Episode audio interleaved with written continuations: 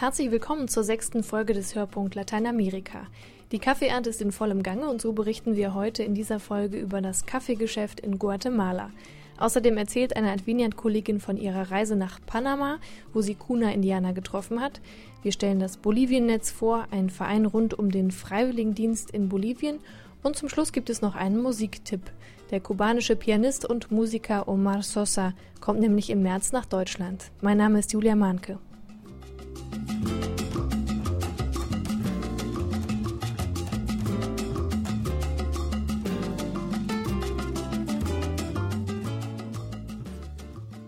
Heute Morgen auf dem Weg zum Bahnhof bin ich an diesem berühmten amerikanischen Coffeeshop vorbeigegangen, den wir alle kennen. Da war eine riesige Schlange. Kaffee am Morgen ist ja für viele ein Muss. Und da gibt es dann die kleinen, die mittelkleinen, die mittelgroßen Kaffees mit Milch, ohne Milch, Milchschaum, Cappuccinos, Frappuccinos mit Sahne, ohne Sahne, mit Sirup obendrauf, mit Vanille, Karamellgeschmack oder Zimtgeschmack, hier trinken oder doch to go.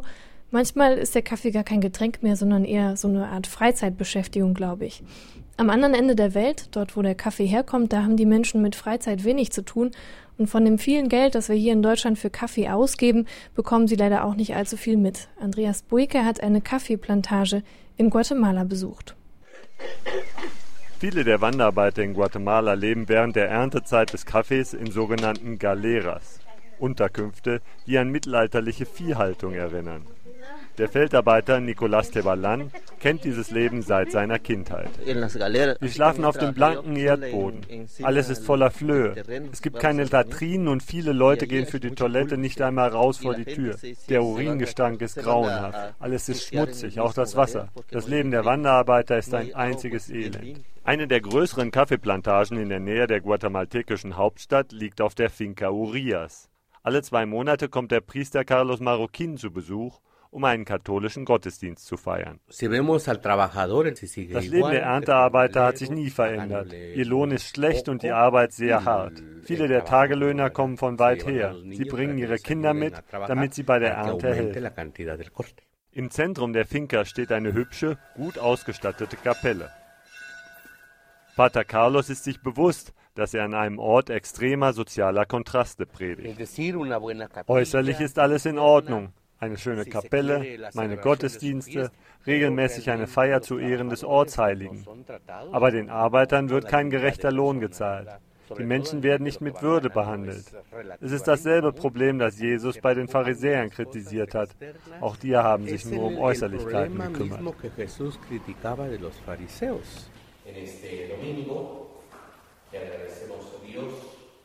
Zu der Messe von Pater Carlos sind nur wenige Gläubige gekommen, in der ersten Reihe sitzt der Verwalter der Finca mit seiner Familie. Er sagt nichts zu den Problemen der Landarbeiter. In den Reihen dahinter hocken ein paar Tagelöhner, einzelne in schmutzigen Kleidern. Der Wanderarbeiter Oskar Ilab trägt eine alte Hose, die ihm runterrutschen würde, hätte er sich nicht den Gürtel besonders eng geschnallt. Die Finca-Besitzer zahlen uns keinen gerechten Lohn. Aber wir sind nicht gekommen, um Probleme zu suchen. Wir sind zufrieden mit dem, was wir bekommen.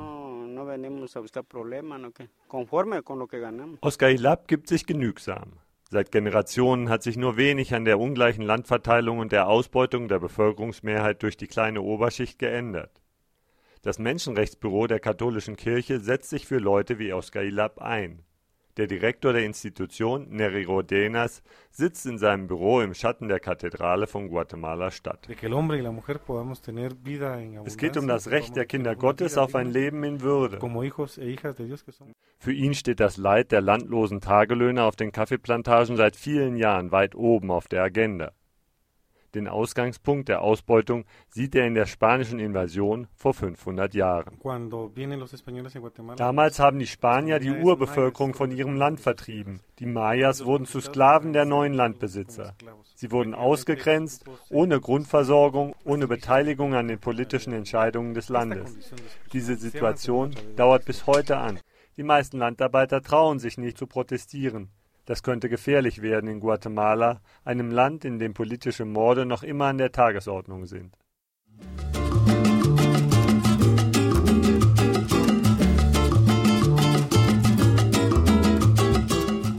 Am roten Kopftuch erkennt man sie schon. Die Kuna-Indianer in Panama sind stolze Menschen, die auch in der Hauptstadt gar nicht daran denken, ihre traditionelle Kleidung abzulegen. Farbkoordination, wie wir das hier in Deutschland so äh, ausführlich betreiben, interessiert die Kunas überhaupt nicht. Hauptsache ihre Röcke, Blusen und Hemden sind schön knallig und bunt. In jedem lateinamerikanischen Land ist die Sache ja ein bisschen anders mit den Indigenas, den Ureinwohnern. Oft leiden sie unter Diskriminierung und die Regierung entzieht ihnen oft ihr Land, um dort Fabriken zu bauen und Geld zu scheffeln. Den Kunas scheint es verhältnismäßig gut zu gehen. Meine Kollegin Stefanie Hoppe war im Januar für zehn Tage in Panama und ist schnell mit ein paar neugierigen Kuna-Indianern ins Gespräch gekommen. Die Kunas leben an der Karibikküste, auf Inseln vorgelagert an der Karibikküste. Es gibt etwa 200 Inseln und 40 sind bewohnt. Und dort leben noch so rund 30.000 Kuna-Indigenas. Und es leben auch Kunas, auch etwa 30.000, 35.000 um Panama-Stadt herum, in Dörfern, die in die panamenische Regierung eingerichtet hat, also auch mit einem Art sozialen Wohnungsbau. Bei Indiern ist es ja oft ähm, der Fall, dass sie sich selber organisieren und so ein bisschen sich von der Regierung halt abschotten wollen oder zumindest so über ihre eigenen ähm, Gefilde bestimmen wollen. Ist das bei denen auch so? Ja, die Kunas sind eine sehr interessante Ethnie. Ähm, sie leben auch an der Küste von Kolumbien und als damals Panama als neuer Staat entstand, 1902 etwa, wurde er von Kolumbien abgelöst und die Kunas hatten eigentlich beschlossen, bei Kolumbien zu bleiben, beziehungsweise haben sich auch von der panamäischen Regierung eine unabhängige Region erstritten. Das merkt man auch, sie haben ihre eigene Sprache, die gibt es auch als Schriftsprache. Sie haben Grundschulen, sie haben weiterführende Schulen, Gesundheitsposten auf der Insel. Und sie haben es geschafft, mit ihren Traditionen in der Moderne zu überleben. Also mit welchen Traditionen zum Beispiel? Es gibt dort drei Pfarreien, die von Klaritinern vorangeführt werden. Pfarreien muss man sich vorstellen. Auf einer Hauptpfarrei ist die Kirche, die katholische, und drumherum sind Inseln. Also die Pfarrer sind dort ausschließlich mit Booten, mit Bötchen unterwegs. Und wir haben auf einer dieser Inseln halt erlebt, dort stand die Kirche und vor allem daneben stand das sogenannte Ratshaus El Congreso. Das heißt, es ist der große Rat der Kunas, der sich dort jeden Abend trifft, unter Leitung des Sahila. Der Sahila ist ein religiös-politischer Führer der Kuna. Es muss ein alter, weiser Mann sein. Bei den Kunas spielt das Alter eine große Rolle. Und mit dem Sahila und den Weisen des äh, Ortes, der Insel, werden die Dinge des Tages besprochen. Es werden mystische Gesänge, die für uns natürlich unverständlich sind, weil sie eben in Kuna gesungen werden, je an fast allen Abenden ähm, gesungen. Das heißt, die Kunas richten sich sehr stark nach der Gemeinschaft aus. Es wird alles in der Gemeinschaft entschieden. Das kann die Gemeinschaft auf der Insel sein, aber es gibt auch eine Vernetzung unter den verschiedenen Inseln, so auch, dass es da einen großen Rat der Inseln gibt. Sie haben ihre eigene Bibel, würde ich sagen, Bunapabal heißt das. Das ist ihr eigenes Buch über ihre eigenen äh, religiösen Geschichten, ihre eigenen Mythen. Und sie haben es sehr gut verstanden, das mit dem katholischen Glauben zu verbinden, was wohl daran liegt, dass die Claretianer dort seit mehr als 30 Jahren leben und eine sehr inkulturierte Pastoral, sehr vorsichtig, sehr begleitend mit den Kunas zusammen den Glauben leben und sie in ihrem Alltag begleiten. Aber wie funktioniert das dann mit, mit zwei Religionen? Also glauben die an zwei verschiedene Sachen oder ähm, oder haben die das irgendwie, also zwei Traditionen miteinander integriert oder wie funktioniert das? Es ist dieses Phänomen, das wir immer in Lateinamerika, gerade bei indianischen Gruppen erleben, man kann sehr gut in beiden Welten leben. Wir hatten abends eine Begegnung mit den sogenannten Damas Catholicas der Gemeinde, also Kuna-Frauen in ihren Trachten.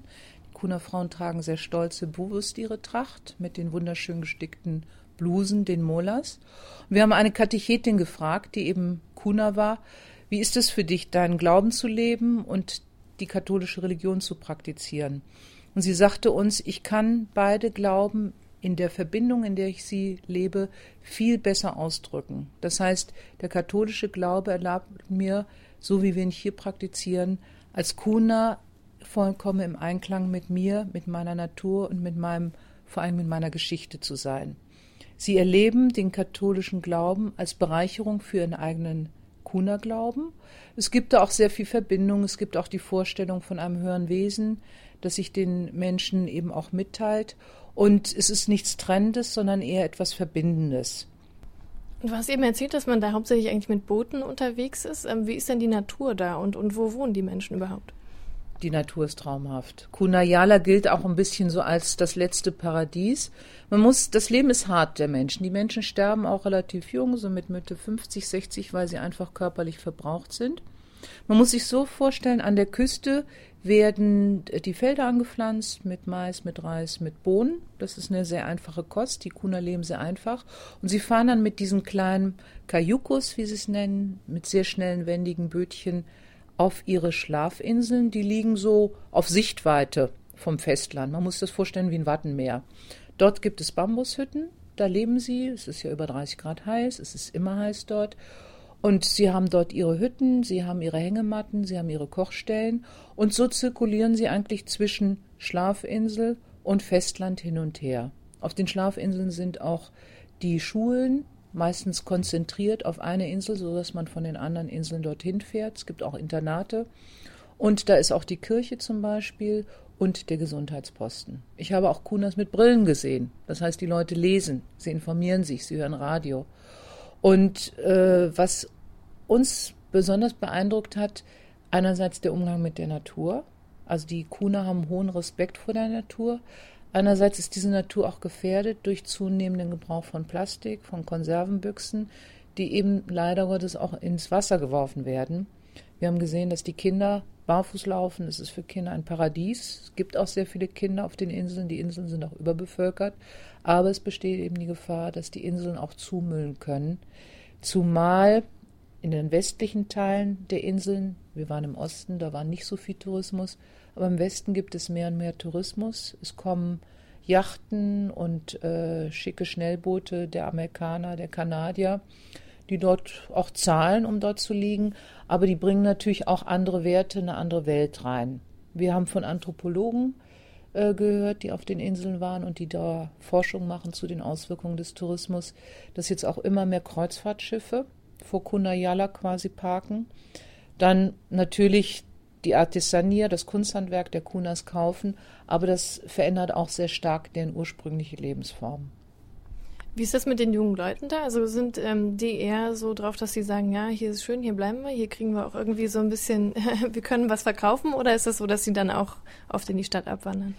Äh, es ist sehr spannend. Äh, Panama ist ja ein kleines Land und man ist eigentlich von den Kuna-Inseln, ich sag mal in Ustupo, wo wir waren, ist man an einem halben Tag in Panama Stadt und wir haben eine junge Kuna-Frau kennengelernt, eine Studentin, die wird zu 16, ne, 18 war sie wohl, die in Panama Stadt in einem Kuna-Dorf aufgewachsen ist und dann merkte, ich spreche nur Spanisch, ich verliere meine Kuna-Identität. Sie trug also auch Jeans, keine Kuna Tracht.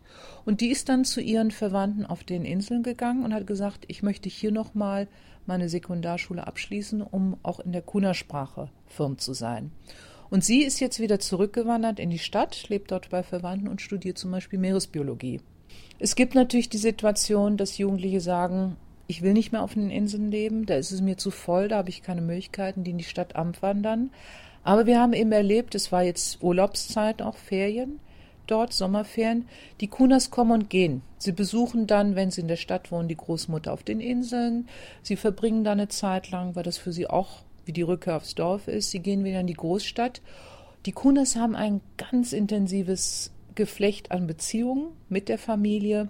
Und die Familie wird auch verantwortlich gemacht. Das heißt, wenn es ihr in der Stadt besser geht, weil dort Onkel, Tante wohnen oder Kinder, dann müssen die auch für die Kuna-Indianer auf den Inseln zahlen, weil die generell ärmer leben als die Kunas in der Stadt. Wie ist das Verhältnis denn zu der Regierung? Also von den Kuna-Indianern ja. und vielleicht auch von den, äh, ja, von den Weißen, die halt da, da im Land leben? Äh, es gibt eine Kuna-Vertretung in der Regierung, wobei die Kunas selbst sagten, dass das eher an politische Parteien gebunden wäre und nicht die wahre Vertretung ihrer Kultur. Ähm, uns fiel auf, dass ein großer Respekt ist vor der ich sag mal, weißen oder Mischlingsregierung vor den Kunas an sich. Wie immer in den Ländern Lateinamerika gibt es eine bestimmte Diskriminierung der indianischen Bevölkerung. Aber dadurch, dass sie eine gewisse Autonomie haben in ihrer Region, dadurch, dass sie in der Großstadt unglaublich hart arbeiten, eben gerade im Dienstleistungscharakter, sind sie auch billige, willige Arbeitskräfte, die aber auch natürlich sehr geschätzt werden.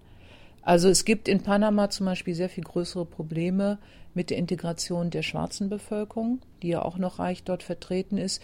Die Kunas wissen sich zu integrieren in die weiße Bevölkerung und in die Mestizenbevölkerung, aber behalten eben ihre, ihr Charakteristikum bei. Es fiel zum Beispiel auf, dass in Panama-Stadt Kunas in ihrer Tracht rumliefen.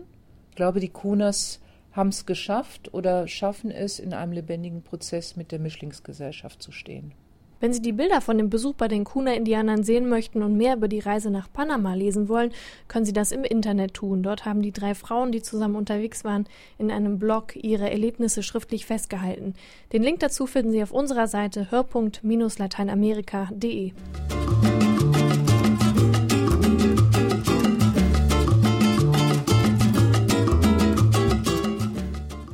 Viele Schüler zieht es nach der Schule ins Ausland oder auch schon währenddessen. Einige arbeiten als Au-pairs, andere machen Sprachkurse. Und dann gibt es da noch den Freiwilligendienst. Die Freiwilligen arbeiten hauptsächlich in Schulen oder Kindergärten mit, ab und zu auch mal in Theater- oder Kunstprojekten oder in der Landwirtschaft. Kirchliche und private Organisationen vermitteln dann Stellen in Afrika, Asien und Lateinamerika. Meistens müssen Freiwillige etwas für die Vermittlung eines Jobs und ein Vorbereitungsseminar bezahlen und auch das Visum kostet ein bisschen Geld. Und vor Ort ist dann Unterkunft und Essen meist umsonst. Ab einem halben Jahr in etwa lohnt sich der Aufenthalt, dann kann man ähm, ja richtig mit anpacken, hat sich an die fremde Sprache und Kultur gewöhnt. Einige ehemalige Freiwillige, die ihren Dienst in Bolivien geleistet haben, haben das Bolivien-Netz gegründet. Anfang Januar haben dann die Mitglieder des Bolivien-Netzes zu einer ersten Konferenz in Bonn eingeladen. Die jungen Leute kommen mit Rucksäcken angereist. Sie haben sich gerade im Bus kennengelernt und endlich die Bonner Grundschule am Waldrand gefunden, wo die Konferenz von Freitag bis Sonntag stattfindet. Die Stimmung erinnert an ein lockeres Freizeitwochenende in der Jugendherberge. Ein CD-Player spielt lateinamerikanische Musik. Drinnen begrüßt Miriam Brüser die Neuankömmlinge.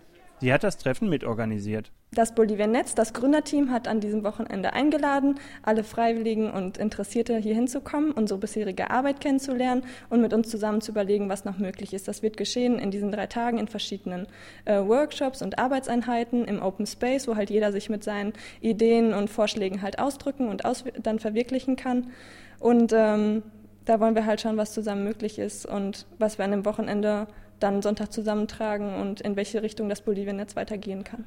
Ungefähr 30 junge Leute haben an der ersten Bolivien-Netzkonferenz in Bonn teilgenommen. Sie sind aus ganz Deutschland angereist.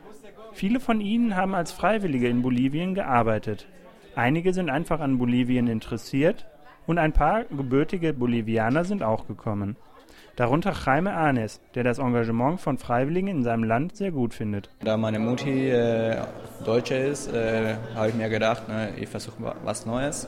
Äh, vielleicht äh, ist in Deutschland besser als in Bolivien, als ich hier war. Da habe ich äh, erkannt, wie die Leute dort äh, richtig zu kämpfen haben. Und deswegen suche ich jetzt solche Gruppen wie hier, wo man irgendwie anderen unterstützen kann und vielleicht auch andere erzählen, wie es tatsächlich dort abgeht. Ne? Die Mutter einer Teilnehmerin hat das Essen für den ersten Abend gekocht. Schnell haben alle die Tische zu einer großen Runde zusammengeschoben und die Konferenz beginnt offiziell. Wir fangen jetzt einfach schon mal an mit dem Essen und nach dem Essen geht es drüben, wo ihr jetzt auch schon euer Gepäck abgeladen habt in der Aula, geht es dann richtig los. Jetzt einen guten Appetit und auf ein schönes Wochenende. Tischnachbarn tauschen sich über ihre Erfahrungen aus. Überall die gleichen Fragen. Wo genau hast du gearbeitet? Seit wann bist du zurück? Geschichten über abenteuerliche Autofahrten durch die wilde Landschaft Boliviens machen die Runde. Auch das Förderprogramm der Bundesregierung für Freiwilligendienste Weltwärts ist Gesprächsthema. Viele haben über Weltwärts finanzielle Zuschüsse bekommen. Bei einigen hat es ein mulmiges Gefühl hinterlassen. Das Geld kommt aus dem Etat für Entwicklungshilfe, aber kaum einer der jungen Leute hat so viel Erfahrung, um als effizienter Entwicklungshelfer zu gelten.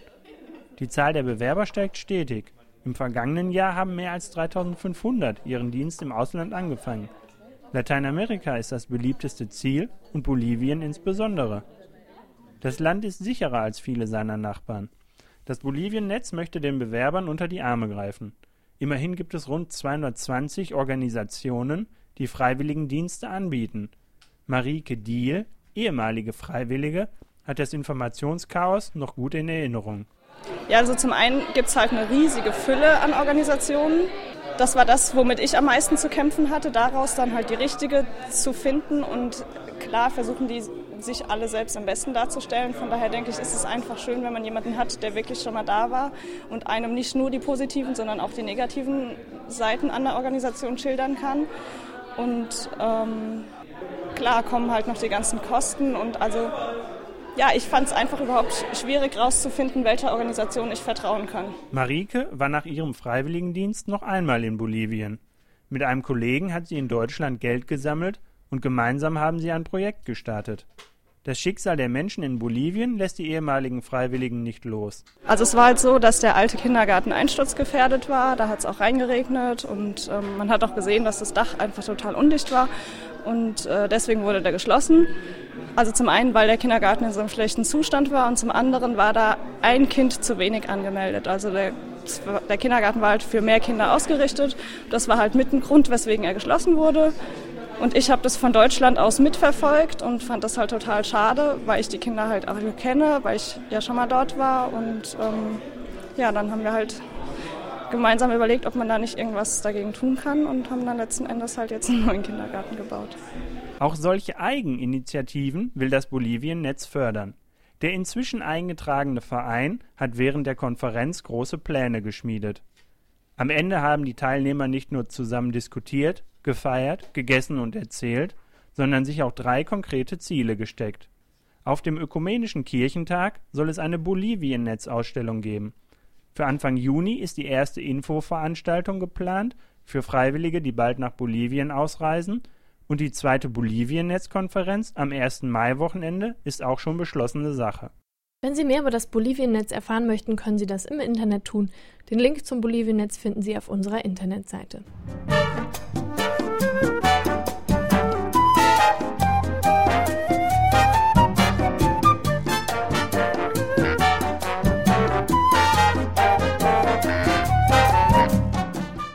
Das Stück, das Sie gerade hören, heißt Chach con Marimba und ist auf dem neuen Album von Omar Sosa zu hören.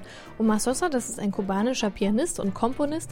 Er äh, ist in seine Heimat an die Musikhochschule gegangen, hat dort Klavier studiert und wanderte später dann zunächst nach Ecuador aus und dann in die USA. Sein neues Album hat er zusammen mit der NDR Big Band in Deutschland aufgenommen. Auf der CD mit dem Titel Ceremony, also Zeremonie, sind zehn Titel. Die Mehrzahl der Stücke hatte Sosa schon vorher für andere Alben geschrieben und jetzt hat er sie zum ersten Mal mit einer Big Band neu aufgenommen. Das erste und letzte Stück auf der CD sind neue Kompositionen, die verehren eine Art Götterboten aus der afrikanischen Yoruba-Religion namens Eligba.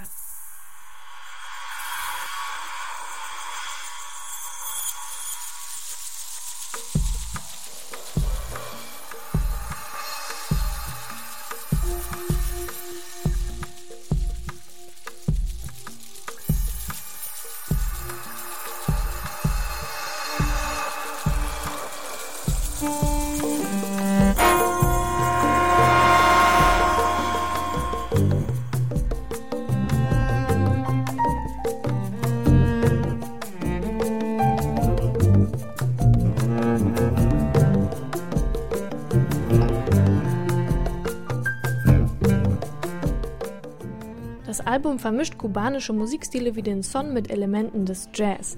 Die 18 Musiker der NDR Big Band harmonieren wirklich hervorragend mit dem Quartett um Omar Sosa und die Aufnahme leitete der brasilianische Arrangeur und Komponist Jacques Morellenbaum. Neben einigen eingängigen fröhlichen Stücken sind auf der CD auch eine Reihe von Kompositionen, die eher leise Töne anschlagen und sich teilweise ungewöhnliche Harmonien bedienen. Für den einen oder anderen mag das dann etwas schräg klingen. Es verleiht der Musik aber auch so etwas Geheimnisvolles und Mystisches. Thank you.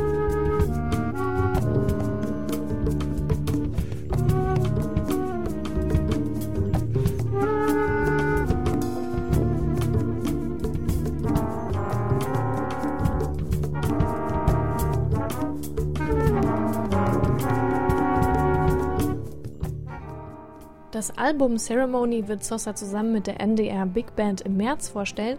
Am 18. und 19. März finden jeweils um 20 Uhr Konzerte in Hamburg statt. Tickets dafür können Sie über den NDR Ticketshop im Levante Haus kaufen. Und damit endet der heutige Hörpunkt Lateinamerika. Ganz herzlichen Dank für die Mitarbeit an Andreas Boike, Stefanie Hoppe und Roman Krupp. Auf unserer Internetseite hörpunkt-lateinamerika.de finden Sie die Links zu den Themen dieser Folge, falls Sie noch was nachlesen möchten. Die nächste Folge erscheint dann wieder in zwei Wochen. Mein Name ist Julia Mahnke. Tschüss.